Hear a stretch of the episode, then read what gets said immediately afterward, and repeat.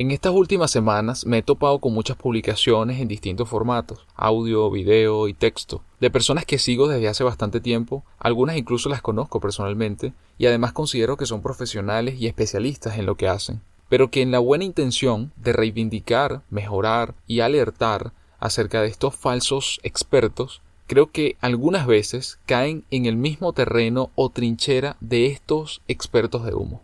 Así que a continuación te daré mi punto de vista y algunas recomendaciones para saber cómo te haces experto y sobre todo cómo evitar ser un experto de humo. En lo personal y para aquellos que han trabajado o trabajan conmigo desde hace un tiempo, saben que hay palabras o términos que no me gusta utilizar.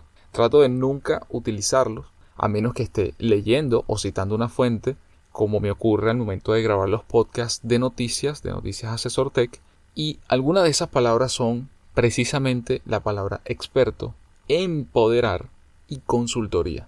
Cada una tiene una razón, un motivo por el cual yo trato de no utilizarla. Quizás será capricho personal, puede ser. Sin embargo, volviendo al caso planteado al inicio, quiero dejar claro que entiendo y comprendo perfectamente que hay muchas personas que se catalogan como expertos, entre comillas, en algo y realmente no lo son.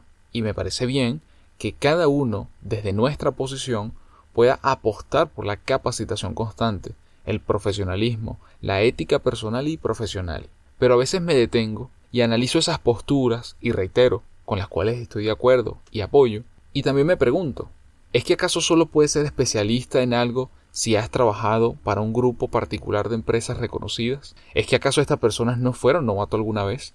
¿Será que una persona sin un título de un grupo particular de universidades a nivel mundial no puede ser exitosa? Puede que el boom de esta era digital ha creado tantas opciones y roles que aún no han llegado al punto de ser formalizadas como carreras universitarias. ¿Has hecho clickbait para que tus contenidos sean visualizados y sean encontrados más fácilmente en este mar hipercompetido? ¿Falta más humildad en la industria? ¿Cómo evitar entonces ser un experto de humo? ¿Qué estás haciendo para formar a los especialistas y líderes del mañana? Son solo un pequeño número de preguntas que vienen a mi mente cada vez que veo a personas en esta onda de destacar a partir de la defensa de su profesión o oficio.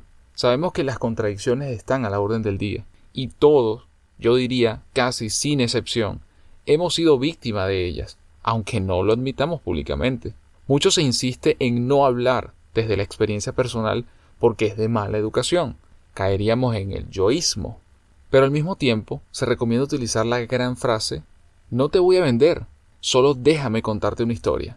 Una historia que, como bien saben, en el 99.9% de los casos es una historia personal. En otras ocasiones, esta famosa premisa de venta, este gran libro no es de referencias de terceros, son casos reales y personales para que te vuelvas millonario. Títulos como estos seguro lo han oído, seguro lo han leído en algún lugar. Este tema, como verán, pues da mucha tela para cortar. Y para quienes lo lean, o en este caso me escuchen, quizás estén de acuerdo o no con parte de lo que aquí destaco.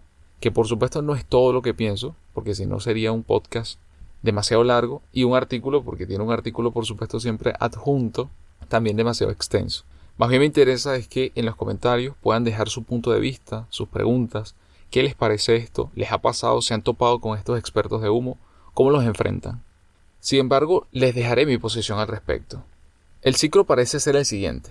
Nacemos, nos desarrollamos, nos reproducimos, envejecemos y morimos. Como premisa, pues me parece bastante lógico y objetivo. En esta oportunidad me enfocaré en dos de las etapas antes mencionadas, desarrollo y envejecimiento. Hoy estamos en un proceso inmenso de disconformidades, reivindicaciones, reinvenciones en medio además de una explosión transformadora de nuestro estilo de vida, formas de trabajo, modelos de negocio, gustos y creencias que han trastocado precisamente esas dos etapas antes mencionadas. Aspectos como la inmediatez y la multitarea se han vuelto, lo queramos o no, parte de nuestro proceso de desarrollo. La capacidad creativa e innovadora del ser humano es prácticamente infinita y está envuelta de elementos pasionales, espirituales y relacionales que son nuestra identidad como seres únicos. Así que considerando todo esto, lo más importante es entender ciertos aspectos desde mi punto de vista. Número uno, no te vuelvas parte del problema, sino de la solución, por más difícil u obvio que parezca. Número dos, nunca podrás saberlo todo a cabalidad, pero eso no significa que no puedas aprenderlo aunque te tome algo de tiempo. Todos, sin excepción, aprendemos de otros, comenzando por supuesto por nuestros padres. Ten presente el impacto e influencia que estás dejando en los demás para que esto siempre esté en terreno positivo y con tendencia a algo aún más positivo. Comparte tus conocimientos. Eso no te quita mérito, todo lo contrario, estarás preparando y formando a las nuevas generaciones para que sean aún mejor que tú.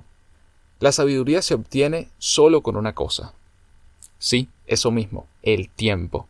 Por eso aprende a escuchar a otros y aprende de sus experiencias. La forma más noble y genuina de obtener un ganar-ganar es previamente un dar-dar. Y por último, y no menos importante, sé humilde ante cualquier circunstancia. Controla ese ego y ese alter ego con respeto y con buen sentido del humor. Y finalmente, no podía dejar de decirlo, no me considero un experto.